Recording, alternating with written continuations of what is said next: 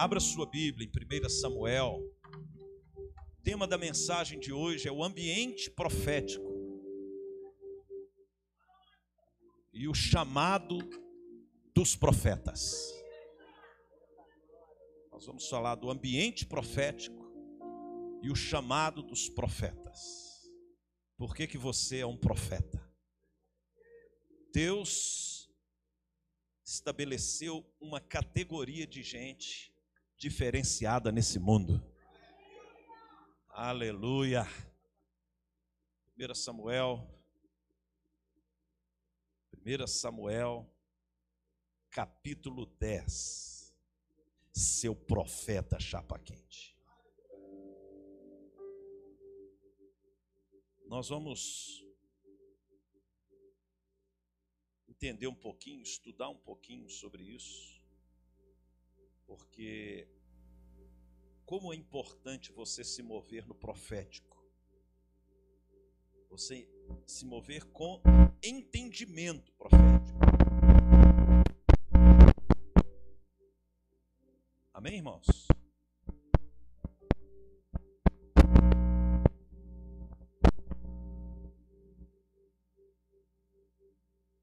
Olhe para mim, enquanto eu, antes da gente ler a Bíblia, para você entender o contexto do texto.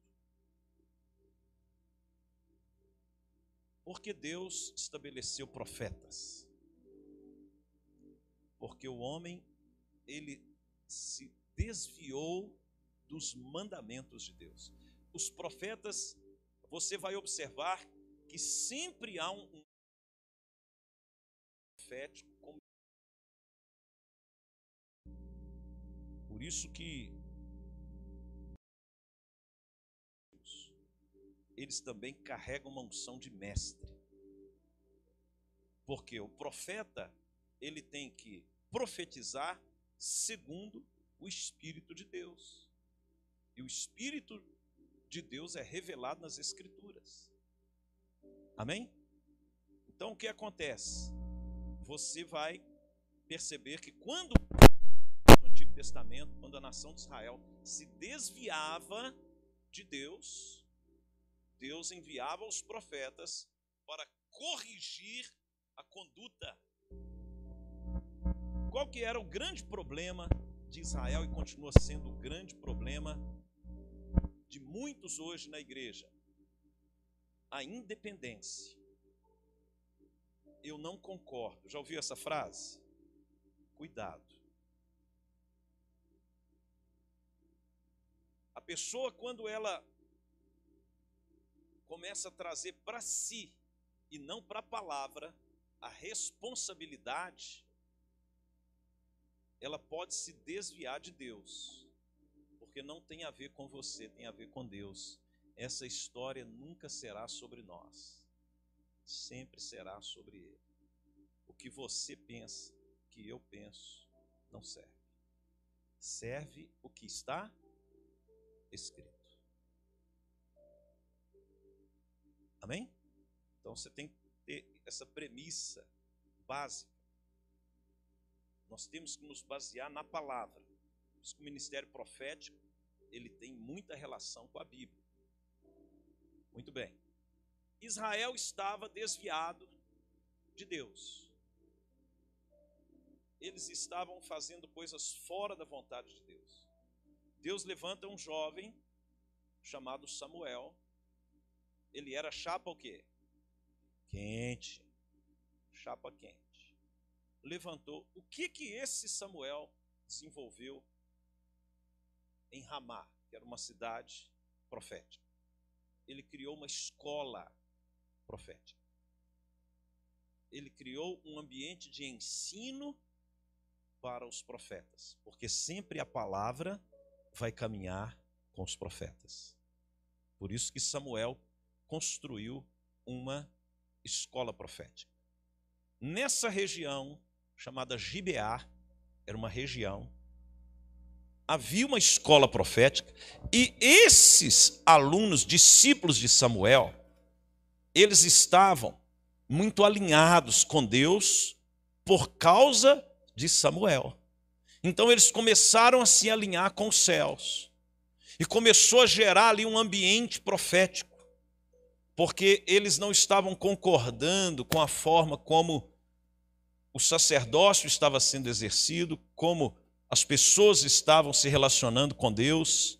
Então, criou-se uma escola profética, um ambiente profético, até que Deus levanta o primeiro rei de Israel. Quem foi? Saul. E falou: Saul, para você reinar segundo a vontade de Deus, a primeira coisa que você vai ter que ter é a unção profética. E aí Samuel envia Saul para esse ambiente profético em Gibeá Elohim, num lugar de reunião dos profetas para buscarem o Todo-Poderoso. Porque Saul precisava estar ungido com o espírito profético. Porque quando nós estudamos a ordem de Melquisedeque, você vê duas dimensões de Jesus ali: rei e sacerdote. O rei e o sacerdote, eles são estabelecidos para criar o ambiente para o profeta se manifestar. O rei e o sacerdote é Cristo. Mas quem é profeta hoje é você. Você que tem que profetizar. Você tem Jesus, você tem capacidade de governar reino, você tem capacidade de ir a Deus, sacerdócio mas através da unção profética que você vai manifestar o reino e o sacerdócio. Glória a Deus, porque são as três unções que operam: rei, sacerdote e profeta. O rei é Jesus, o sacerdote, o sumo sacerdote é Jesus, ordem de Melquisedeque. Mas o profético, ele colocou sobre nós, por isso que ele nos deu o Espírito Santo para que você, debaixo da unção do Espírito, possa se mover nessa terra profeticamente. Mas se você não entender isso, se você não consegue manifestar o reino, o sobrenatural de Deus na sua vida, você é um profeta de Deus. Amém? E isso ele deixou ilustrado aqui, conforme nós vamos ver. Então, a primeira, verso 5. Samuel falando para Saul, ele diz: Então seguirás a Gibeá Elohim, onde está a guarnição dos filisteus. Isso aí é chave. Onde está a guarnição, quer dizer, o, o, uma, um grupo de soldados dos filisteus. Olha, segura aí, você vai entender. E há de ser que entrando na cidade encontrarás um grupo de profetas que descem do alto, estavam no monte, precedido de saltérios, tambores, flautas, harpas, e eles estarão profetizando. Então havia ali um ambiente profético na guarnição dos filisteus, e o profeta envia o rei para lá. Você só aprende a governar em ambiente de guerra. Por isso que Deus permite você passar por umas. Porque profeta precisa aprender a guerrear, a profetizar contra as circunstâncias. Veja que onde, olha o início do verso 5. Onde está a guarnição dos filisteus? Amém? profeta não tem medo de guerra. Ele é colocado no meio do ambiente de guerra para destruir as obras do diabo. Para isso que Jesus foi enviado no meio de uma muvuca de idolatria, de religiosidade. Havia uma idolatria à religião. Havia um contexto político de cativeiro romano, havia um contexto social de violência, havia um contexto sanitário de doenças, eram muitos cegos, leprosos, é, Havia um, todo um contexto e Jesus vem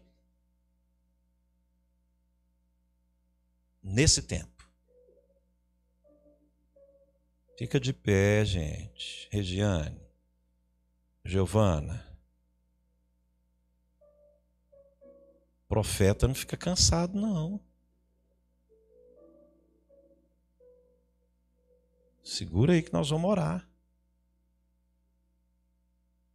Verso 6. O Espírito do Senhor se apossará de ti, e profetizarás com eles, e tu serás mudado em outro homem. Uau! Diga uau! Deus te envia ambientes proféticos para mudar a sua identidade. Põe a Bíblia aí na cadeira. Nós vamos orar agora, que você agora está em Gibeá Elohim. Você está num ambiente profético hoje. Amém?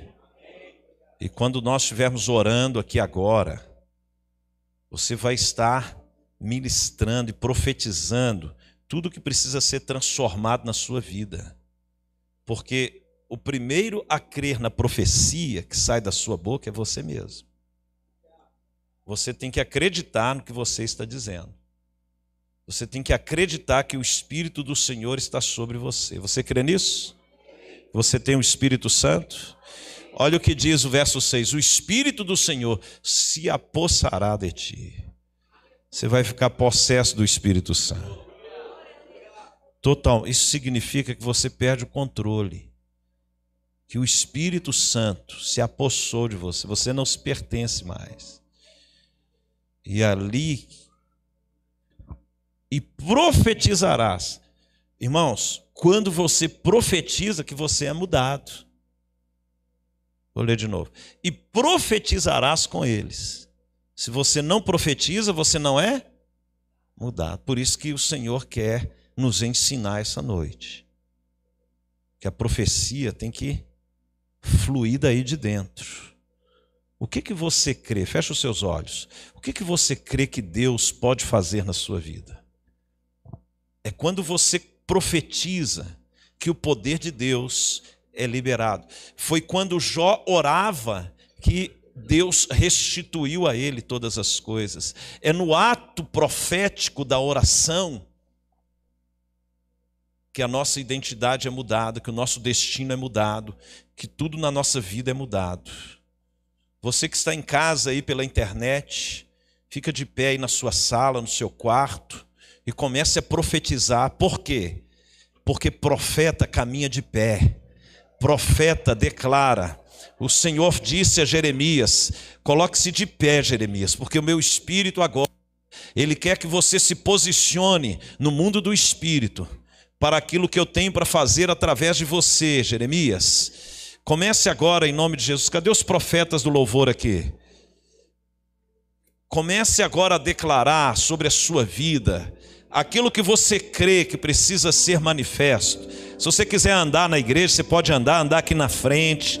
Se você quiser é, se mover aí do seu lugar como um ato profético, nós vamos ter aqui um tempo de intercessão, de oração, porque eu creio, irmãos, que essa noite vai ser uma, uma noite assim que vai, vai mudar a vida, vai mudar a história, vai mudar o seu destino profético. Deus te trouxe aqui essa noite para abrir os céus em Gibeá Elohim, o lugar da presença de Deus, o lugar da presença de Deus, Gibeá Elohim, aonde o poder de Deus é liberado. Essa é uma quarta profética, é um ambiente de liberações proféticas, é um ambiente de liberações espirituais. Pai, em nome de Jesus, agora, que os anjos do Senhor estejam apostos, que os anjos do Senhor estejam se movimentando nas regiões celestiais, trazendo, ó Deus, liberações espirituais sobre a tua igreja. Nós rompemos agora com o espírito da religião, nós rompemos agora com o espírito do engano, nós rompemos agora, Deus, com toda a estrutura espiritual maligna que quer, que quer prender os teus filhos, que quer atar, que quer amarrar os teus filhos no mundo espiritual. Meu Deus, nós declaramos quebrado pelo poder do sangue e do nome de Jesus, qualquer estrutura de amarra, de prisão na alma, prisões na alma, nos sentimentos, prisões, ó Deus, da mente, em nome do Senhor Jesus. Libera a unção que quebra o jugo, Senhor.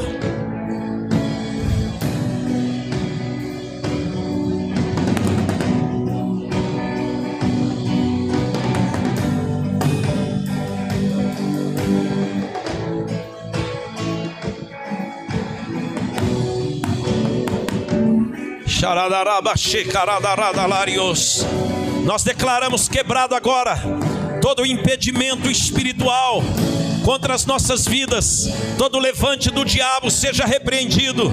Nós repreendemos a força do mal e profetizamos um tempo de avivamento, de derramamento do Espírito sobre as nossas vidas, a nossa família, sobre o nosso ministério.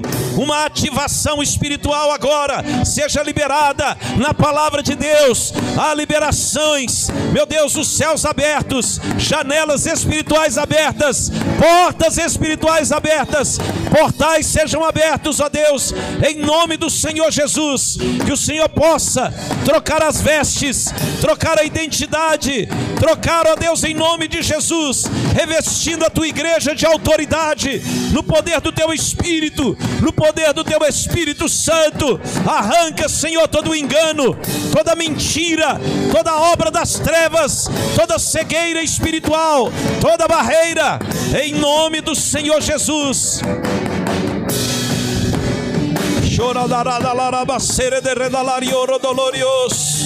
Nós declaramos uma adoração profética, uma palavra profética. Nós declaramos sobre esse ambiente, um ambiente de avivamento, um ambiente de despertamento espiritual, um ambiente de conquistas espirituais. Em nome do Senhor Jesus, seja liberado sobre nós salvação, prosperidade, sabedoria, entendimento revelado das Escrituras. Que o poder do Senhor seja liberado. Nós profetizamos, ó Deus em nome do Senhor Jesus, uma ativação para entrarmos nas regiões celestiais em Cristo.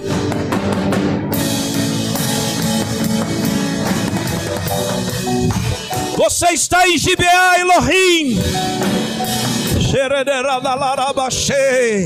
Você vai profetizar e ser mudado em outro homem.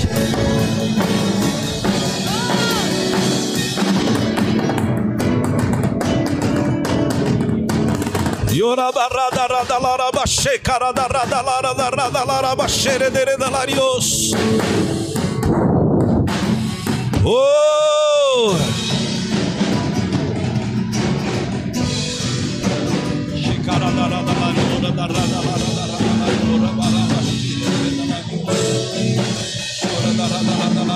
da rada rada larios. Nós profetizamos céus abertos, profetizamos avivamento, profetizamos despertamento espiritual, profetizamos ativação nos dons do Espírito Santo. Nós profetizamos pessoas ativadas nos dons, sonhos espirituais. Pessoas serão ativadas nos sonhos proféticos, em nome de Jesus. Pessoas serão ativadas no chamado, no chamado pastoral, no chamado profético, no chamado de ensino, no chamado da palavra em nome do Senhor Jesus. Chorada, rada, rada, lara, baixei.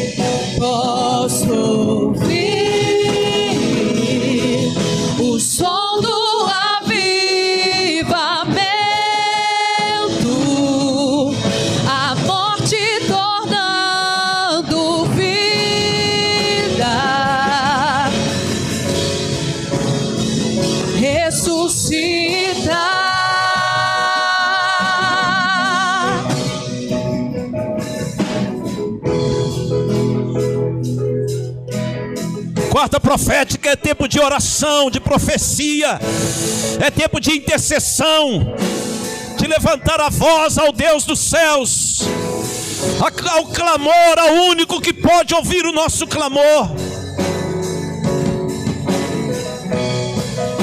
Eu profetizo um avivamento nessa igreja, um avivamento ministerial.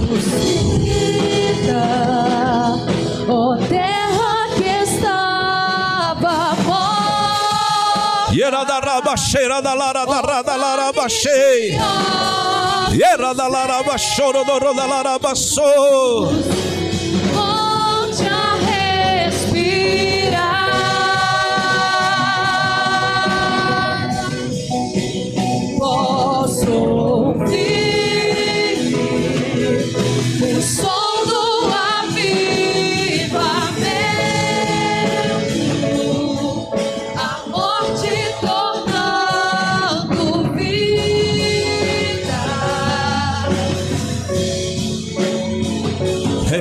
Ressuscita. Cheira da lara da lara baixere de reda lara da larios. Chocara da rada raba da rada larios. Recaraba cheira da lara da rabara bara da larioro do roda lara baixei. Vale de ossos Checa te caraba raba soy carada rada lara da larios. Posso ouvir o som do avivamento. Aviva, Senhor! Aviva, Senhor!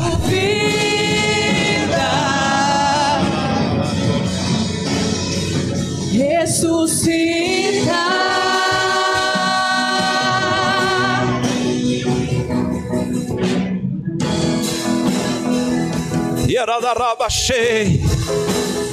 Nós declaramos o poder do Espírito da profecia sendo liberado, ungindo a igreja do Senhor reunida nesse lugar, um despertamento para que nós possamos marchar em um tempo de conquistas e liberações espirituais. Aquele que estava preso seja solto, aquele que estava travado seja destravado agora, em nome de Jesus. Eu profetizo. Chorabarada larios. Que caia por terra todo o poder das trevas, toda amarra maligna. Em nome do Senhor Jesus. Vida, vida de Deus. Em nome do Senhor Jesus.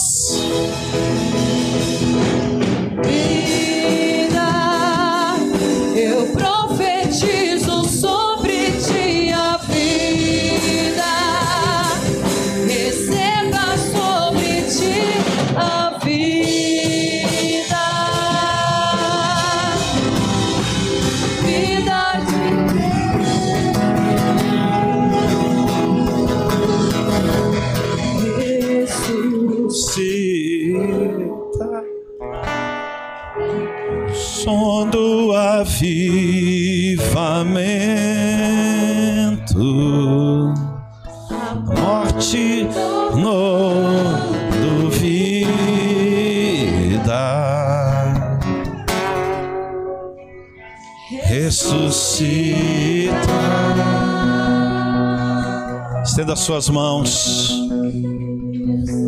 Ressuscita. Há uma unção sendo liberada. Há uma unção profética.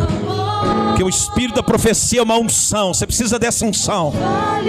Saul precisava dessa unção. É uma unção, irmãos.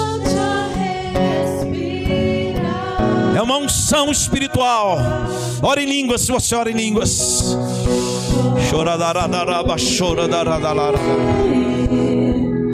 O som do avivamento.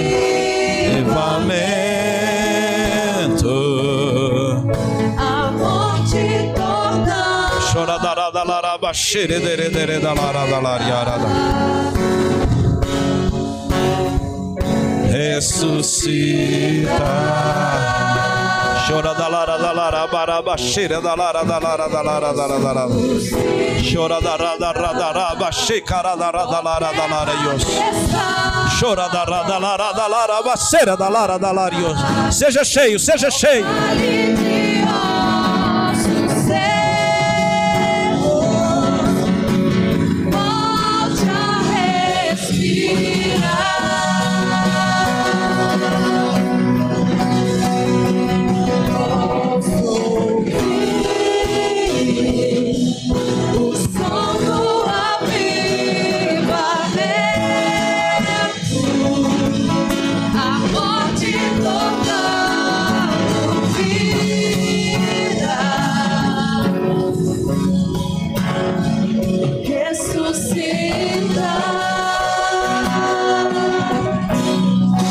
Estenda suas mãos. Diga, Senhor Jesus, essa noite eu recebo sobre a minha vida a unção profética. Em nome de Jesus. Dê um aplauso ao Senhor. Aleluia. Pode assentar.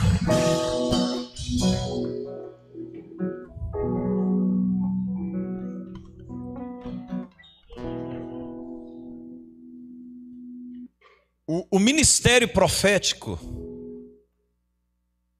Eu vou falar de alguns aspectos do ministério profético. Depois nós vamos orar mais, amém? Nós somos uma igreja que ora.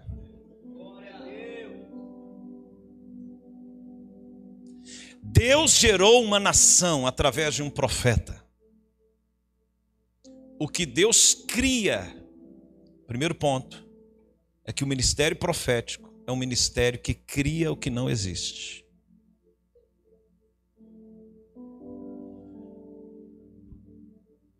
Toda pessoa que opera debaixo da unção profética, ela tem a graça e a unção de Deus para criar o que não existe.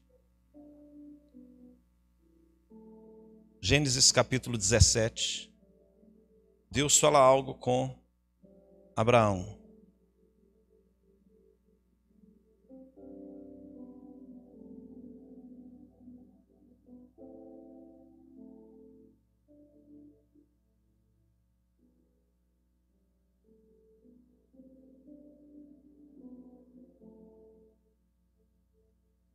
Verso 9. Disse mais Deus a Abraão: Guardarás a minha aliança, tu e a tua descendência, tu e a tua, no decurso das suas gerações. Esta é a minha aliança. Veja que nesse contexto, Deus está falando com Abraão que a descendência dele andaria na presença de Deus, teria aliança com Deus. Amém? Tu e a tua descendência, no decurso das gerações, as gerações futuras. E é interessante que esse essa palavra no verso 10, esta é a minha aliança que guardareis entre mim e a, e a vós e a tua descendência. Todo macho entre vós será circuncidado. Quer dizer, ele está estabelecendo uma marca. Uma marca.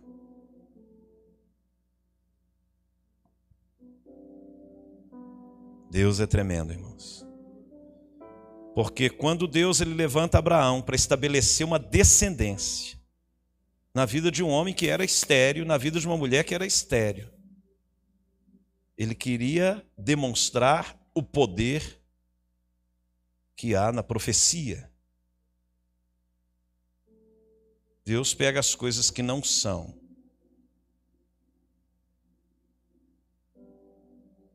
Mas qual que foi o grande lance de Abraão? Porque Deus ele chama todos. Porém, não são todos que respondem ao chamado. Por isso que muitos são chamados e poucos escolhidos. Naquele contexto havia só Ismael, não havia Isaac. Mas Deus estava estabelecendo ali um desenho de uma geração que seria marcada, marcada. Aleluia. O verdadeiro profeta, ele vai impactar gerações. Aleluia. Levante a sua mão direita e fala: Eu creio no poder do Espírito Santo, que vai abençoar a minha descendência. A minha descendência será bendita na terra. Os meus filhos e os filhos dos meus filhos terão a marca dos céus, em nome de Jesus. O primeiro profeta na Bíblia foi Abraão. Olha aqui para você ver. Nós estamos em Gênesis 17, Deus estabelecendo uma aliança. Só que Isaac nasce só em Gênesis 21. Porque Deus, primeiro, profetizou. Então Deus ele estabelece as coisas pela profecia, para depois haver a manifestação. Em Gênesis 20, vamos lá, em Gênesis 20, no verso 7.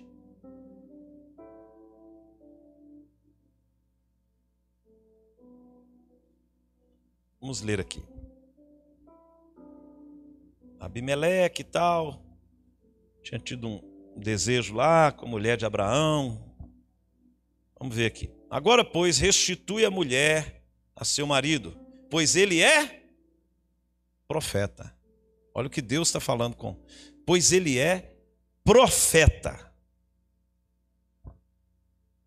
E intercederá por ti. Olha o poder que um profeta tem de remover um juízo. Ele intercederá por ti. Aleluia. E viverás. Se, porém, não lhe restituir, sabe que certamente morrerás. Tu e tudo que é teu. O que que Deus faz com Abimeleque? Joga ele na mão de um profeta. Falou para remover o juízo, se você não me obedecer, vai morrer você e tudo que você tem. Muitas vezes coisas na nossa vida que estão morrendo, a gente precisa se colocar debaixo da mão de um profeta. Por isso Deus quer te ungir para você levar a vida nos lugares, na vida das pessoas que estão morrendo, na sua célula. Estão entendendo ou não? Ele intercederá por ti. Deus manda Abimeleque pedir a Abraão, porque ele era o quê? Um profeta. Então, a partir de Abraão, Deus estabelece uma nação profética. Os filhos de Abraão, a descendência de Abraão, nasce debaixo de uma unção de Abraão. Glória a Deus. Porque através dos profetas é que Deus cria o que não existe. Essa igreja, muito antes de existir, eu vinha orar aqui quando era o lixão do bairro Nova Pampulha. Eu ficava aqui no meio do mato, do lixo, de joelhos, cheio de mosquito, profetizando uma igreja que haveria de ser um lugar de salvação, restauração e avivamento. Isso quando eu era magro. Nada nasce sem Deus primeiro levantar um profeta. Estão entendendo ou não? Então você tem que crer que a palavra de Deus na sua boca, ela vai fluir como um rio profético. um rio profético. Eu tive uma reunião segunda-feira com os pastores. Eu passei para o pastor Fábio, lá em Anchieta. Falei, marca aí a data da inauguração da igreja, dia 17 de dezembro.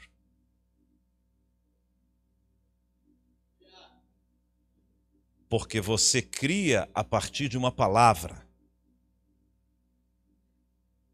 E por causa de uma palavra, os recursos virão por causa de uma palavra, Deus vai mover os céus e a terra. Agora, se você não libera a palavra, poder criativo da palavra está na boca do profeta.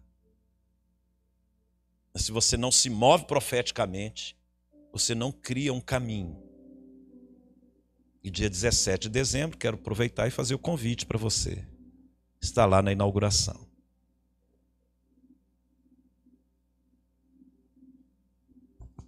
Segundo ponto. Primeiro, poder criativo. Segundo ponto. Deus usa os profetas para liberar e libertar pessoas. Liberar e libertar. Uma coisa é você ser liberto. Outra coisa é ser liberado. Você pode sair do cativeiro, mas continuar algemado. Você pode estar na igreja, mas áreas da sua vida ainda estão presas. Você foi liberto das mãos do diabo, mas ainda está preso. Estão entendendo? Então a libertação fala de um ambiente. Você, Jesus, ele libertou o povo de Israel. Mas ele precisou de um trabalho para libertar o povo de uma mentalidade de escravo. Libertou ele de um ambiente, para depois tinha que purificá-los por dentro, limpá-los por dentro, renovar a mente deles. E é isso que Deus está fazendo aqui hoje. Ele está renovando para você ter uma mente profética. Que não adianta você estar na igreja e não se mover com tudo que o Espírito Santo tem para a igreja. Ágabo era um profeta lá da igreja do Antigo Testamento.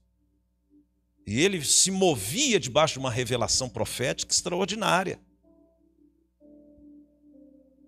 Então, você pode estar dentro de um contexto de Deus, de Cristo, mas ainda estar preso.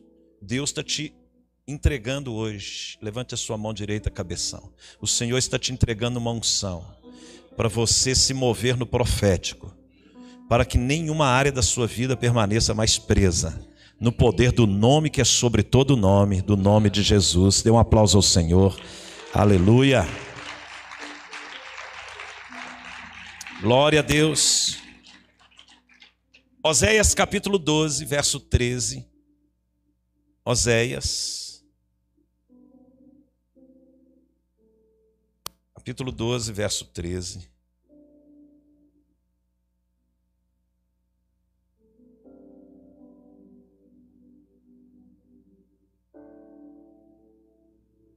Mas o Senhor, por meio de um profeta, Olha o poder libertador que um profeta tem, que era Moisés. Fez subir o povo do Egito. O que eu quero chamar a atenção aqui é o que Oséias está dizendo. O Senhor, por meio de um profeta. E por um profeta, foi ele, irmãos. A unção profética traz libertação e proteção. Se você não anotar isso, você não entra no céu.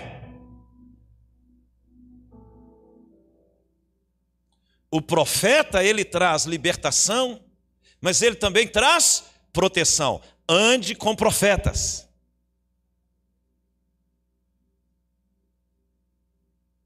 Mas o Senhor, por meio de um profeta, fez subir a Israel do Egito.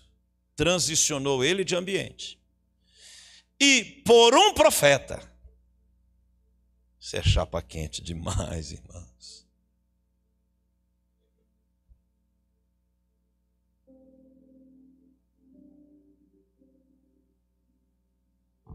Por isso você tem que estar no contexto da igreja local. Há uma unção no contexto da igreja local você não vê, mas que traz proteção para o seu casamento, para suas finanças, para sua salvação, para sua saúde, para qualquer área da sua vida. O ambiente profético. Estão entendendo? Você não pode ficar fora desse ambiente. O profeta, ele Deus criou uma nação através de um profeta, de Abraão.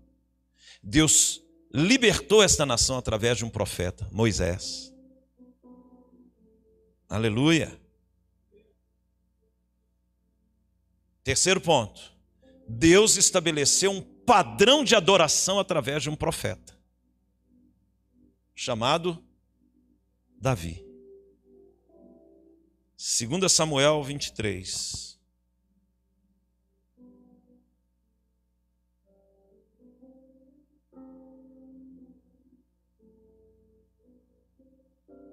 Verso 1.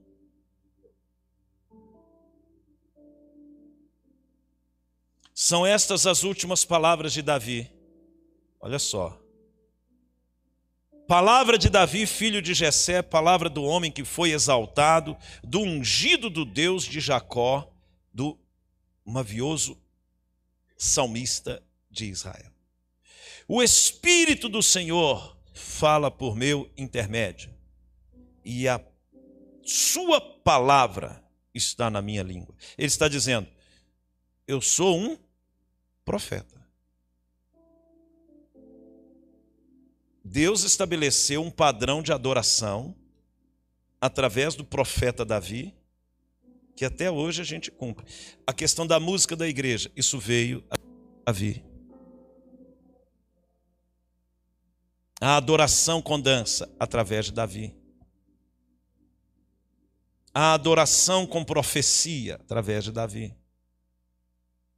a inserção dos gentios na adoração a Deus veio através de Davi, que antes era restrito ao povo judeu. E Davi já estava operando debaixo da dispensação da graça, por causa que ele era um profeta. Ele colocou Obed-Edom para servir no templo. Porque os profetas eles veem o que os outros não veem. Eles se movem além da religiosidade. Então, Davi veio, o Espírito do Senhor fala por intermédio de Davi, ele traz um padrão de adoração através do profeta. Então, quando você é um profeta, você vai ser chamado para adorar a Deus fora de hora, fora de lugar. Ele vai tomar você dentro do ônibus. Porque o padrão de adoração profético não está relacionado à religiosidade de culto. Quem é profeta adora Deus na rua, na fila para pagar lá o supermercado. Racarabachei, começa a orar em línguas. Você está lá, você. Por quê? Porque o padrão de adoração profético não está restrito à religiosidade humana.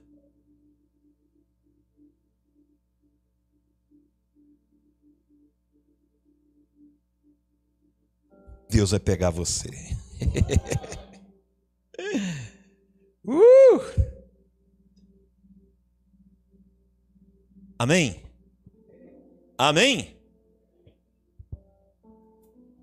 Por isso que os profetas eles são poucos, pouco compreendidos.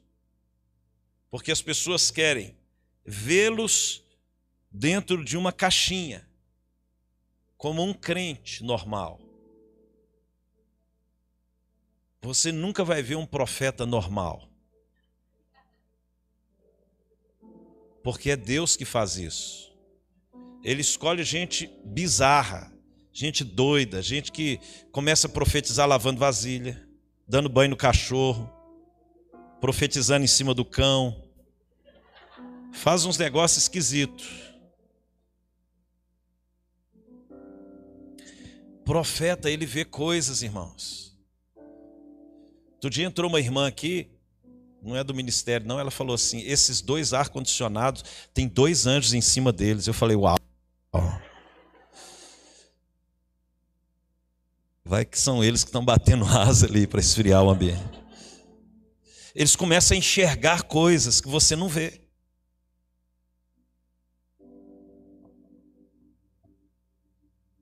Não se assuste. Fala para o seu vizinho: Jesus vai pegar você para você passar vergonha.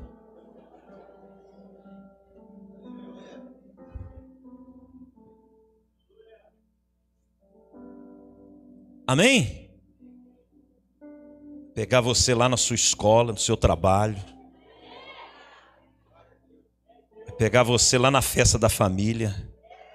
Você vai começar a apontar o dedo e falar: Assim diz o Senhor. Em nome de Jesus. E você não vai estar nem aí porque as pessoas estão pensando, falando. Porque o profeta, ele é assim, ele se move fora dos ambientes da religião.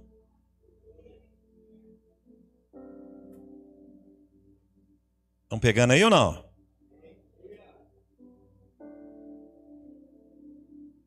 Eu tentando passar a folha do caderno. Esse negócio a gente fica viciado nesse treino. Ai, Jesus. Vamos lá, segunda Reis, nós vamos falar agora de um profeta chamado Eliseu.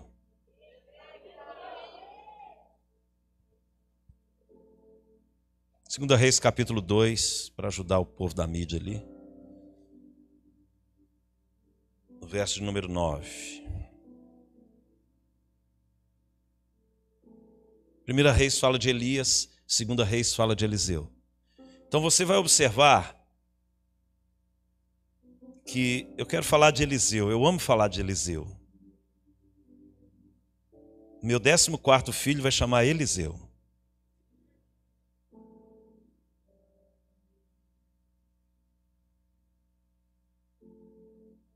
Eu quero falar das características de um profeta, baseado na vida de Eliseu. Amém? Então escreva aí: características de um profeta, baseado na vida de Eliseu. Eliseu foi um dos profetas que mais tipificou a vida de Cristo. Ele foi um homem que caminhou nessa terra, tomado pelo Espírito Santo, e ele se moveu de uma maneira tão poderosa, debaixo de uma unção tão poderosa, mas ele tinha algumas características que fazia com que esta unção operasse na vida dele. Ele tinha alguns comportamentos, e hoje eu estava meditando essa palavra, eu fiquei assim tão impactado, porque Todas essas características de Eliseu você enxerga na vida de Jesus. É tão impressionante isso que Deus vai te ministrando quando você vai meditando nas Escrituras. E é tão impressionante, porque tudo na Bíblia aponta para Jesus. Eu lendo Segunda Reis, eu só conseguia enxergar Jesus ali, irmãos. Porque Jesus, ele, ele traz. Ah, irmãos. Jesus ele traz, ele, ele é o centro de toda a revelação bíblica. Nós conhecemos muito pouco sobre Jesus. Jesus é muito maior, muito mais glorioso e poderoso do que tudo que você possa imaginar. Nós não temos vislumbre da dimensão, da grandeza, da glória que Jesus carrega. Nós não temos. E quando você vai observando, um primeiro aspecto, uma primeira característica de um profeta, segundo a Bíblia, é a humildade. Eliseu, ele carregava um comportamento de humildade a ponto de se submeter a um discipulado.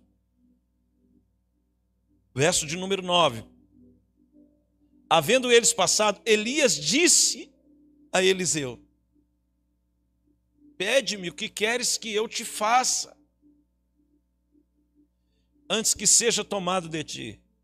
Disse Eliseu: Peço-te que me toque por herança porção dobrada do teu espírito. Imagine que pedido.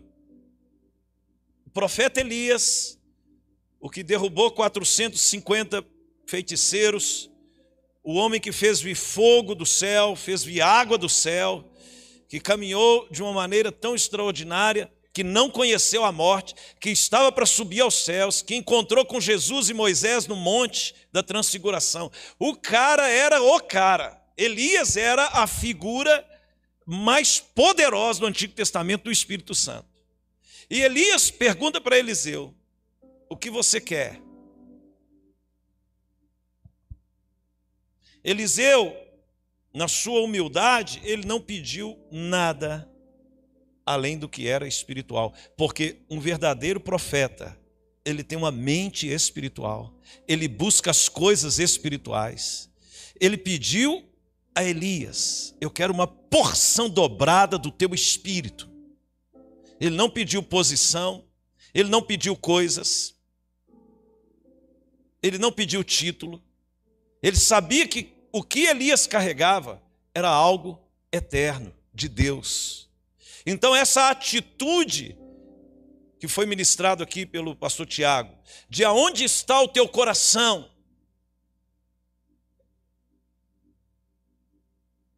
Aonde está o teu coração? Olha onde estava o coração de Eliseu. Olha onde estava o coração de Eliseu. Eu te peço por herança a porção dobrada do teu espírito.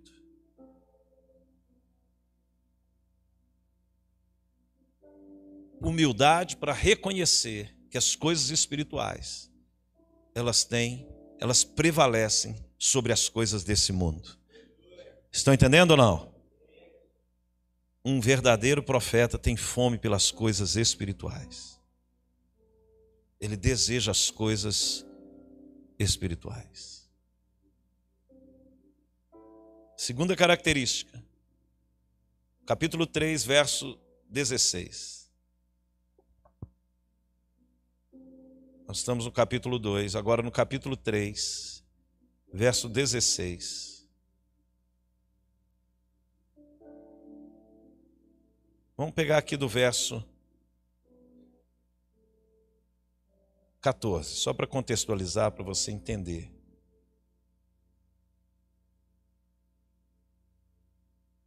Era uma batalha, rei Josafá contra Moabe, e ali, verso 14, disse Eliseu: Tão certo como vive o Senhor dos exércitos, em cuja presença estou, se eu não respeitasse a presença de Josafá, rei de Judá, não te daria atenção, nem te contemplaria. Ora, pois, trazei-me um tangedor. Primeiro, ele trouxe agora um ambiente espiritual. Verso 15: Ora, pois, trazei-me um tangedor. Quando o tangedor tocava, veio o poder de Deus sobre Eliseu. Tangedora, toca esse negócio aí, irmã. Aumenta aí, vai, vai lá, dá um gás aí. Não, mais, mais, mais alto, mais alto. Tá baixo.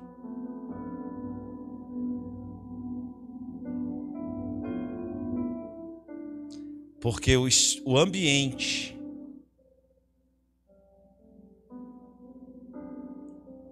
Todo profeta gera um ambiente.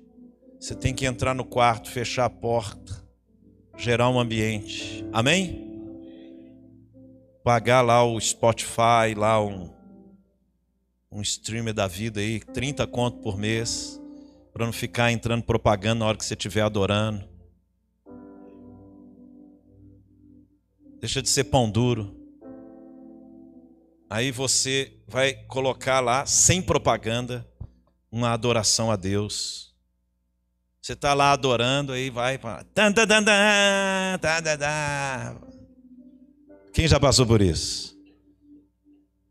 Irmãos, quase que eu fico endemoniado quando eu ia julgar o celular na parede.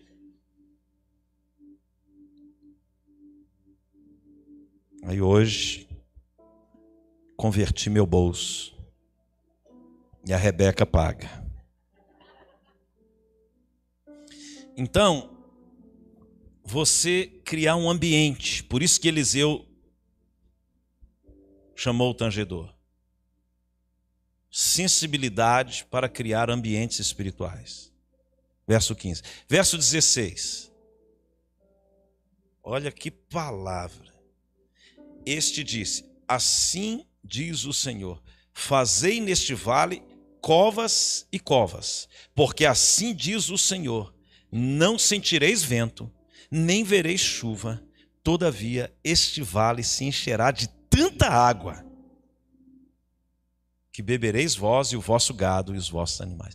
Ele estava ali agora trazendo uma palavra profética para transformar a economia daquele reino. Você não precisa ver vento, nuvem, nem chuva. Você precisa de uma palavra profética. Irmãos, Eliseu carregava uma autoridade. Autoridade, anote isso. Autoridade para mudar ambientes. Você vai entrar em famílias, casas, empresas, lugares e vai profetizar sobre pessoas, sobre lugares que, vai, que serão transformados pelo poder da palavra que sair da sua boca. Sei que você não creu, mas eu criei por você. Você vai entrar em casas, famílias, células, igrejas, cidades, nações, para profetizar, e a palavra que sair da sua boca vai transformar a realidade das pessoas daquele lugar, em nome de Jesus. Diga autoridade para transformar ambientes, para mudar situações. Quarta característica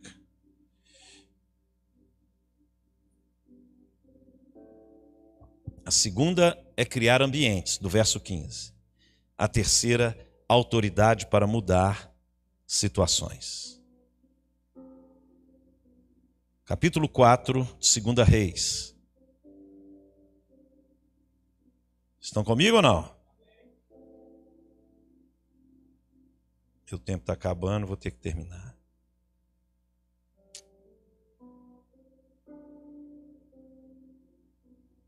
Aleluia.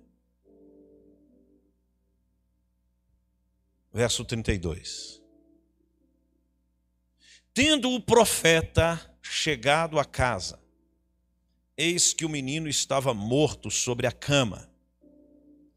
Então fechou a porta sobre eles ambos e orou ao Senhor.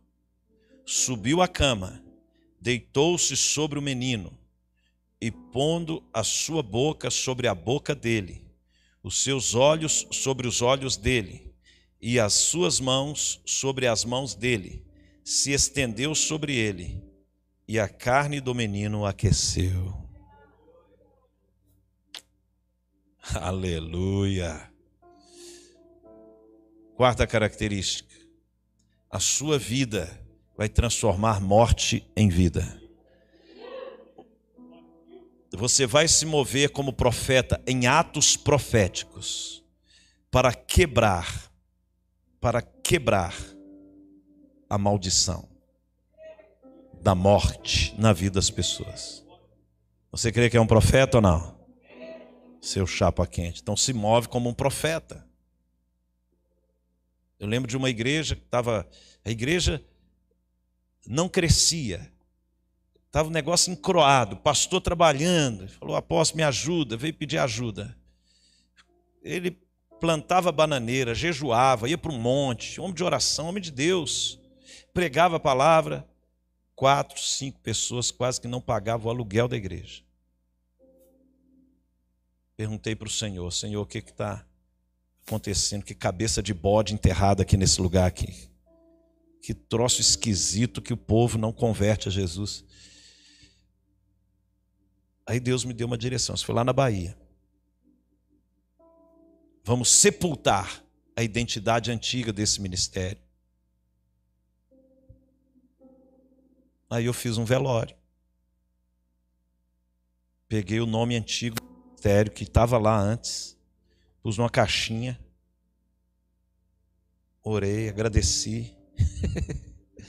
Obrigado pelo povo que passou por aqui.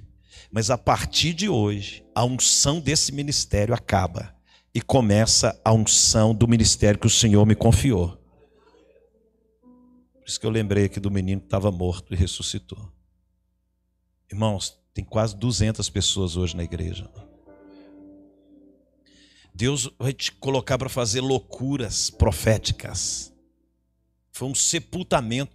Havia algo no mundo espiritual que impedia a obra de Deus crescer. Estão entendendo? Quantas pessoas estão presas que não se movem no profético para sepultar aquilo que não pertence a Deus? Mas você tem que fazer debaixo de uma direção de Deus. Olha o que, que Eliseu fez: deitou em cima do menino, colocou o rosto em cima do rosto do menino. Ele creu em algo, algo o Espírito Santo ministrou ele para ele fazer esse ato profético. Ele subiu na cama, deitou em cima do menino, até que o corpo do menino aqueceu. Olha o verso 35. Então se levantou e andou no quarto, uma vez de lá para cá, e tornou a subir, e se estendeu sobre o menino. Este espirrou sete vezes e abriu os olhos.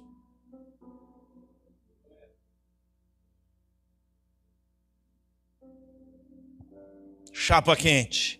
Todo profeta se move em atos proféticos. O profeta, ele se move de uma maneira que liga o mundo natural com o mundo espiritual através de atos proféticos. Amém? Certa vez um empresário, fui orar numa empresa. E Deus me deu uma direção lá. Amarraram essa empresa no mundo espiritual. Eu tive uma visão da empresa dentro de uma gaiola enrolada com corrente. Eu falei, fizeram uma obra de feitiçaria contra essa empresa. Aí eu chamei o pai, que era o patriarca lá, o velhinho já dono da empresa, e o filho que já estava assumindo a empresa. Eu falei, nós precisamos desfazer uma obra espiritual aqui, de feitiçaria. Aí o pai, o velho, foi e confessou que tinha levado um macumbeiro lá. Eu não sabia. Eu falei, nós vamos precisar quebrar a corrente de amarração, que tem um demônio chamado tranca-rua, que está travando a empresa. Por isso que a empresa está quebrando. Me arruma uma corrente. Aí saíram lá para comprar uma corrente. Ai, Jesus dos crentes. Aí eu ungi a corrente. Eu falei, a unção do Espírito quebra tudo que estiver travando essa empresa no mundo espiritual. Peguei a corrente, pá! E saí marchando, orando na empresa, repreendendo. Eu era consultor da empresa, irmão.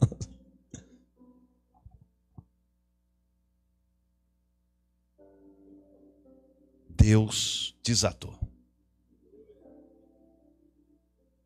Atos proféticos movem o mundo espiritual profeta se move no profético. Amém? Pega alguma área da sua vida que está travada e faz um ato profético, pede direção ao Espírito Santo. Para você desligar qualquer maldição que possa estar travando a sua vida. Nenhum amém.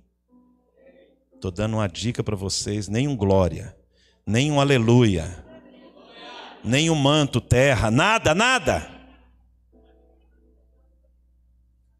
Então, você precisa se mover no profético para destravar sua vida, seu ministério.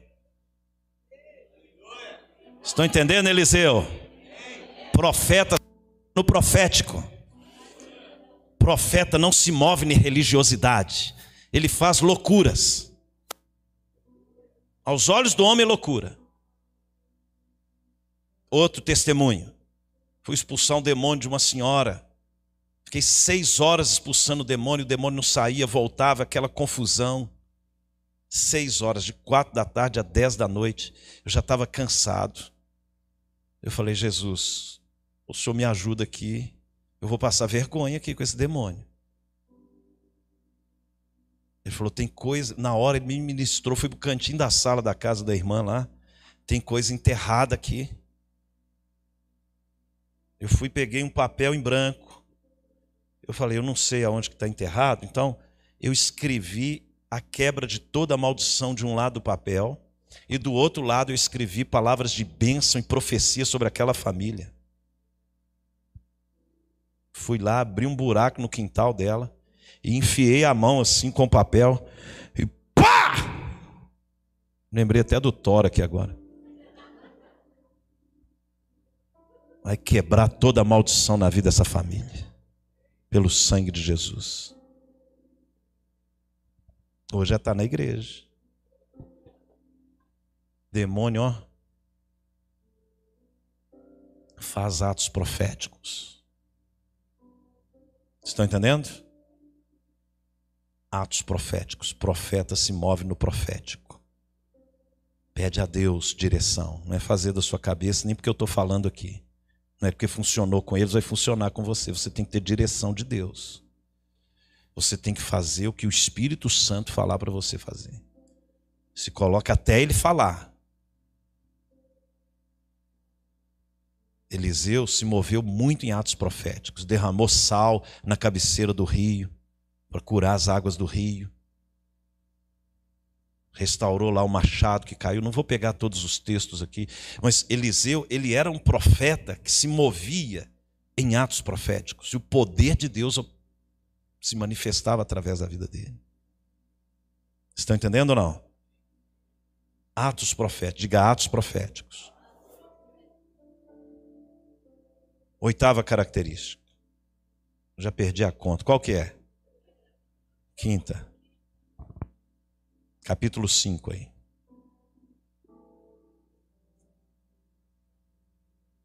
Verso 16.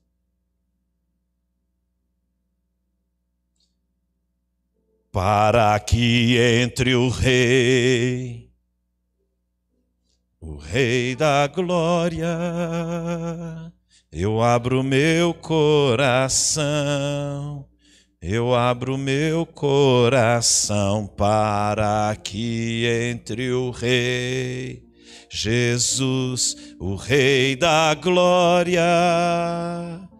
Eu abro meu coração, eu abro meu coração. O general do exército da Síria, chamado Naamã, foi até Eliseu. Eliseu mandou ele mergulhar sete vezes, você conhece a história, porque Eliseu se movia no profético. Mergulha sete vezes. Ato profético. No Rio Jordão. Mergulhou e tal. Eliseu chega na casa de. Perdão. Naamã chega com a comitiva na casa de Eliseu, trazendo dinheiro.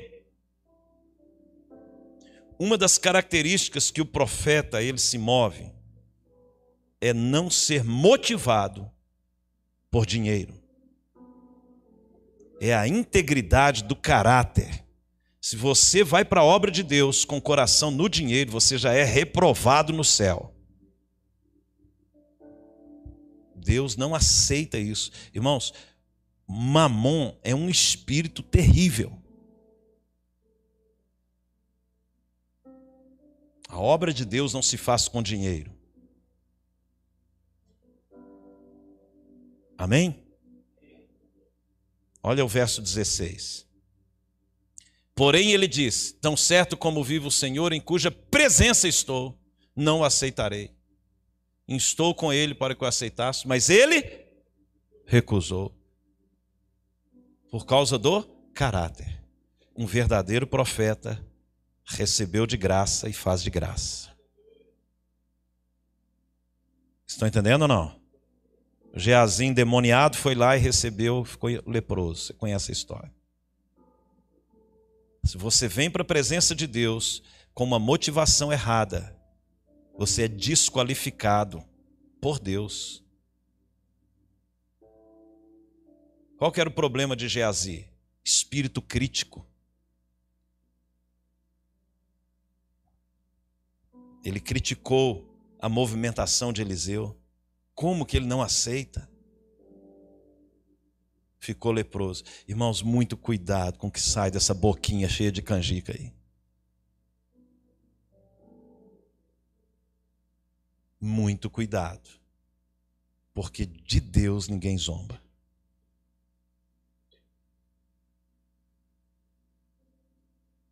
Então, caráter, integridade, fidelidade a Deus, não se mover por questões financeiras. Capítulo 6, eu estou no 5, capítulo 6, sexta característica, ou sétima, oitava, 6, verso 15.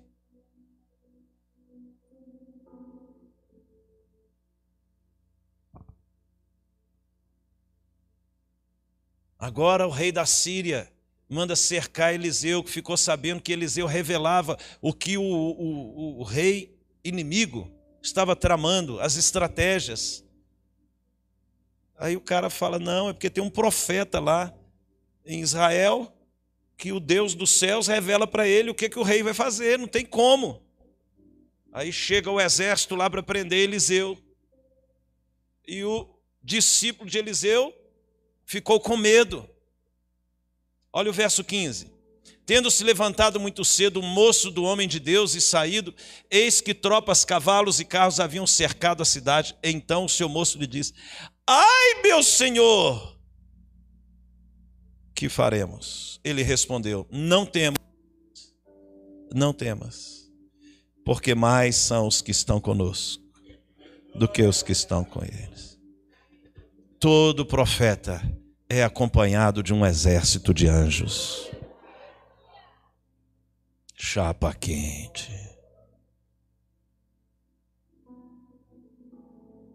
Ali você vê a questão da visão espiritual. O cara com medo do exército da terra. Mas Eliseu sabia que havia um exército dos céus. E é tão tremendo isso, irmãos. Olha o verso 17. Esse Eliseu era chapa quente demais. Orou Eliseu e disse: Senhor, peço-te que lhe abras os olhos para que veja. o Senhor abriu os olhos do moço e ele viu que o monte estava cheio de cavalos e carros de fogo. Em redor de Eliseu.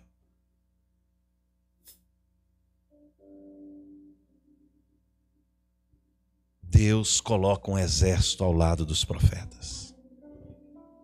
Deus move os recursos dos céus. Por isso que você não pode ter cobiça com dinheiro.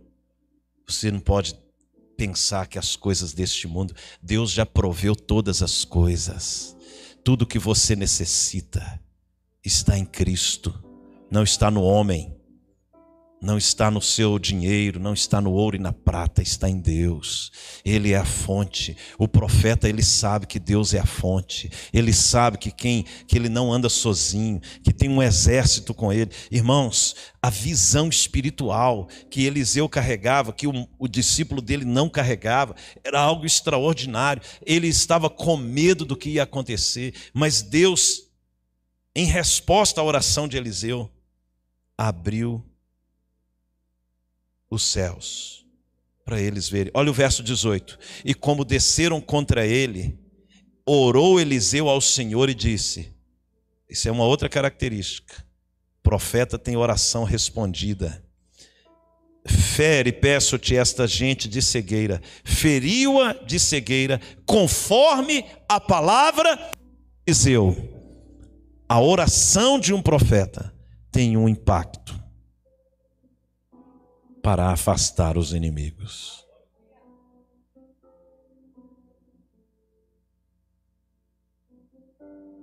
Tá bom ou não? Acho que estragou meu tablet, tentando passar aqui.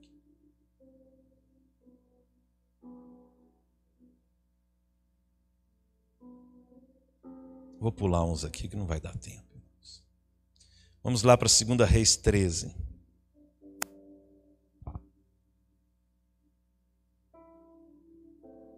Profeta se move em atos proféticos. Já chegando no finalzinho da vida de Eliseu, verso 14. Tantas coisas Eliseu fez, eu, eu dei uma resumida aqui, pra, só para você entender que se você recebe a unção do Espírito de Deus para se mover no profético, Deus vai te ativar para você ter uma vida sobrenatural. Não sei se você está acreditando que isso é possível com você. É possível que você viva uma vida sobrenatural. Verso 14: Estando Eliseu padecendo da enfermidade que havia de morrer, Jeoás, rei de Israel, desceu a visitá-lo, chorou sobre ele e disse: Meu pai, meu pai, carros de Israel e seus cavaleiros. Todo verdadeiro profeta de Deus, ele tem uma descendência, ele é gerado como pai. Ambiente de paternidade está sobre o ambiente profético. ele vai gerar filhos, ele vai gerar discípulos. Verso 15: Então lhe disse Eliseu: Toma um arco e flechas. Ele tomou um arco e flechas, porque profeta se move com atos. Também, verso 15: lhe disse Eliseu: Toma um arco e flechas. Ele tomou um arco e flechas disse ao rei de Israel: Reteza o arco, e ele o fez. Então Eliseu pôs a mão, pôs as mãos sobre as mãos do rei. A unção profética, ela cobre a unção de autoridade. Por isso que a igreja está sobre a política. Porque Eliseu está sobre Jeoás. Não é a política que está sobre eles. O, o Buck é candidato a deputado esse ano. Mas a igreja governa sobre os céus. Estão entendendo? Governa sobre o Congresso, governa sobre os governos. Por isso que a igreja ela está num lugar de governo muito acima dos governos da terra. Os governos da terra passam, mas o governo de Cristo é o reino que permanece para sempre. 17. E disse: Abre a janela para o oriente. Ele abriu. Disse mais Eliseu: Atira. E ele atirou. Prosseguiu: Flecha da vitória do Senhor. Todo profeta libera flechas de vitória através da intercessão. Não é possível que você não vai anotar isso, seu cabeça de mingau. Você precisa entender que através da sua oração, você pode liberar as flechas da vitória do Senhor.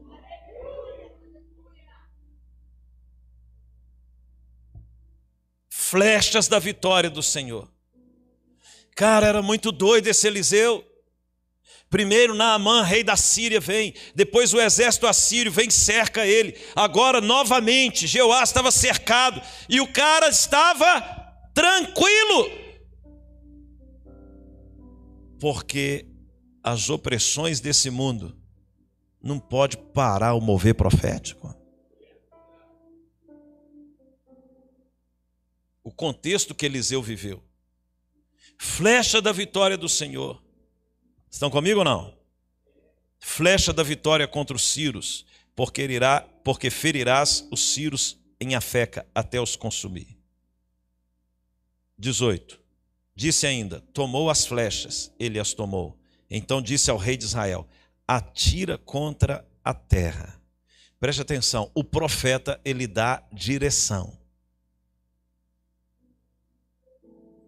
Atira contra a terra. Para você caminhar com um profeta, ou se você se move debaixo de uma unção profética, você tem que estar atento às direções de Deus. Olha o que o rei Jeoás fez. Ele a feriu três vezes e cessou. Então o homem de Deus, que é Eliseu, se indignou muito contra ele e disse: Cinco ou seis vezes a deverias ter ferido, então feririas os círios até os consumir. Porém, agora só três vezes ferirás os círios. Ele está falando de uma perseverança perseverança. Quem se move no profético tem que perseverar. Tem que perseverar. Tem que perseverar. Não é porque você fez um ato profético hoje você para. Continue perseverando. Continue perseverando em oração. Continue perseverando em oração. Continue perseverando em jejum e oração. Continue perseverando em jejum e oração. Continue perseverando. Não pare no meio do caminho.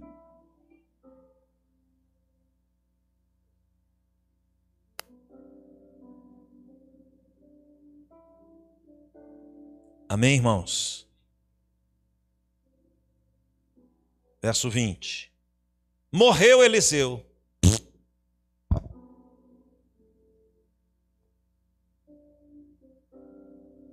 E o sepultaram.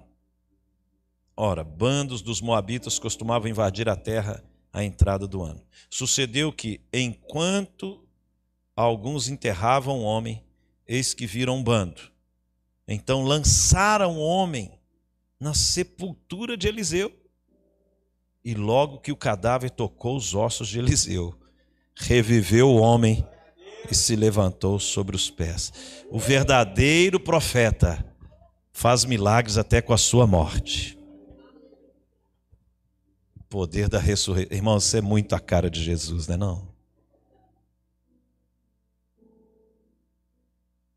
Porque aquilo que estava sobre Eliseu permaneceu sobre os seus ossos.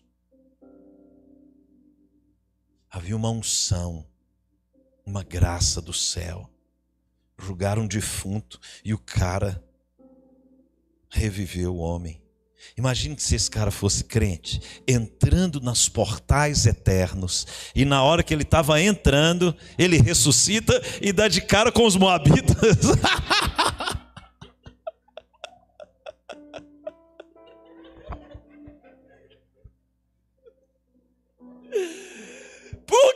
vocês me aqui?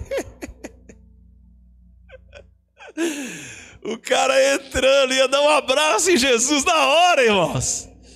O cara abre o olho, vem um tanto de moabita.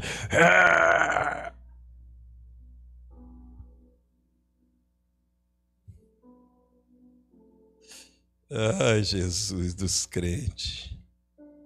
Irmãos, nós não temos nada nesse mundo aqui, não. Esse mundo não faz parte da nossa herança. Nós não somos daqui.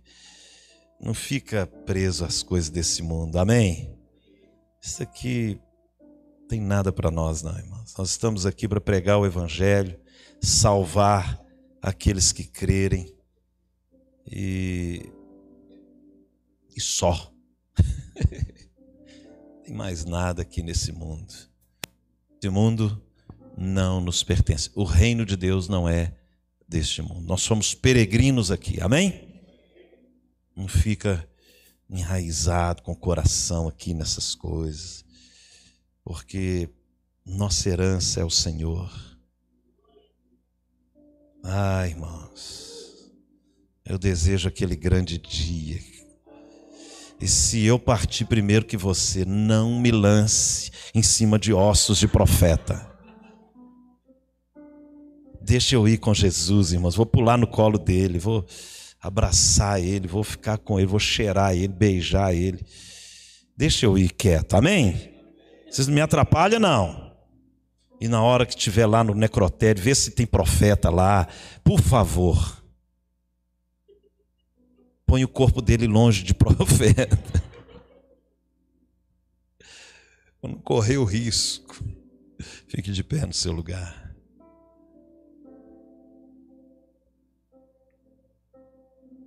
Nosso Deus é maior, nosso Deus é poderoso, nós não somos deste mundo.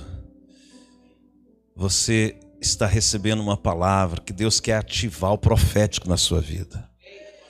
Ele quer ativar você, ele quer destravar você do contexto da religião. Eu quero, em nome de Jesus, você vai orar e você vai pedir a Deus um ato profético que você vai fazer. Debaixo dessa palavra, seja no seu trabalho, na sua família, na sua vida, você vai fazer algum ato profético para arrebentar com as obras das trevas, para destruir as obras do diabo. Deus ele vai ministrar no seu coração o que você vai fazer. Eu estava lá no Peru agora, um mês atrás, estava lá no Rio, batizamos lá umas oito pessoas. Aí eu acabei de orar, agradecer a Deus. Me veio um desejo de pedir os irmãos para me batizar lá, um ato profético. Eu falei: Olha, eu creio que eu estou recebendo uma nova identidade aqui. Aí pedi a Ellen, o Fábio e o Alex. Eu falei: Eu estou aqui, ó, Pedro, Tiago e João. Eu quero ser batizado para um novo tempo na minha vida. Isso é um ato profético que eu quero receber o novo de Deus. E ali eu fui, irmãos, pensa numa água fria, multiplica. Mas eu criei tanto naquele ato profético. A água que descia assim da cordilheira, que era degelo da cordilheira, mas estava gelada. A água da geladeira da sua casa não é tão gelada igual aquela água. Era muito gelada. E eu fui ali com tanta fé naquele batismo ali, de um tempo novo. Que você tem que se mover em um tempo novo. Você tem que crer. A história de Eliseu, você pode estudar a Segunda Reis na sua casa e extrair mais coisas ali. E você estudar a palavra, você vai ver como que Deus se moveu em atos proféticos através de Eliseu. Foi um homem assim tão extraordinário. E quantas coisas a gente perde, às vezes, por nós não transicionarmos a nossa mente para as coisas do espírito, para as coisas espirituais. Eu lembro da história do Paulo Canuto contando da irmã, a irmã que não casava, vocês lembram disso? Travada lá na vida sentimental. Aí foi procurar o Paulo Canuto para orar por ela. Paulo Canuto falou assim: Irmã, Deus me deu uma palavra. Compra um pijama do tamanho do marido que você quer. Coloca o pijama na cama. Estende a mão e ore. Deus, enche este pijama. Vocês lembram disso ou não?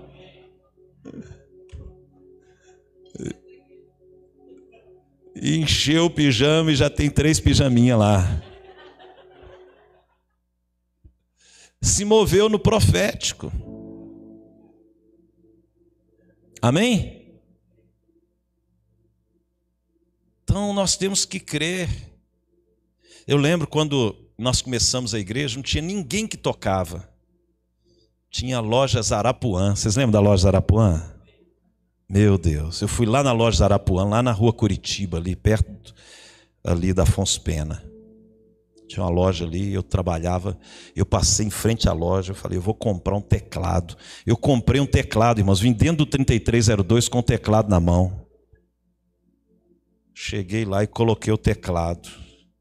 Eu falei, Deus, em nome de Jesus, envia alguém para tocar esse teclado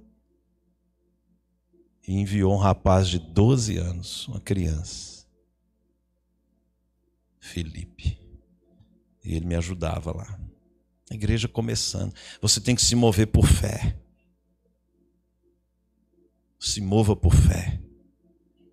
E hoje está aí, ó, cada um mais abençoado que o outro. Então, se você não crê no que Deus pode fazer, você vai ficar limitado a uma religiosidade, a um Deus que parece que está distante de você. Você tem que se mover por fé, se mover em atos proféticos, numa unção profética, numa oração profética.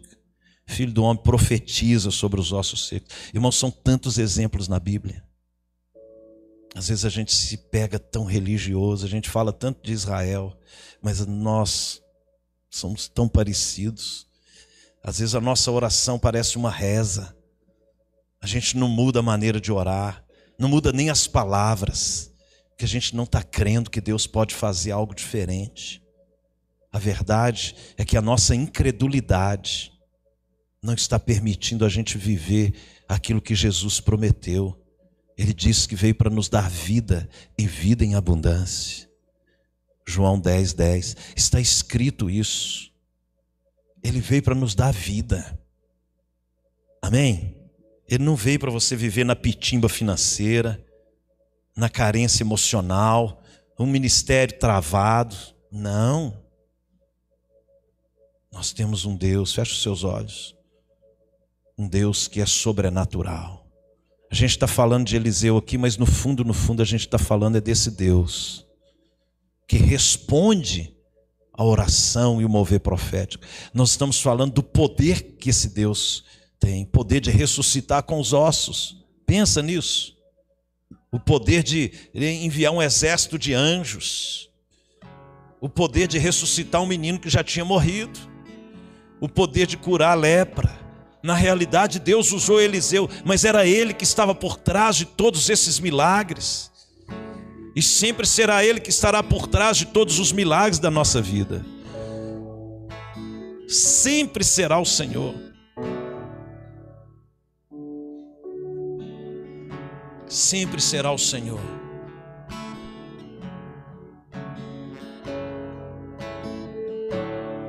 Peça a Deus agora um ato profético em alguma área da sua vida que precisa ser destravada.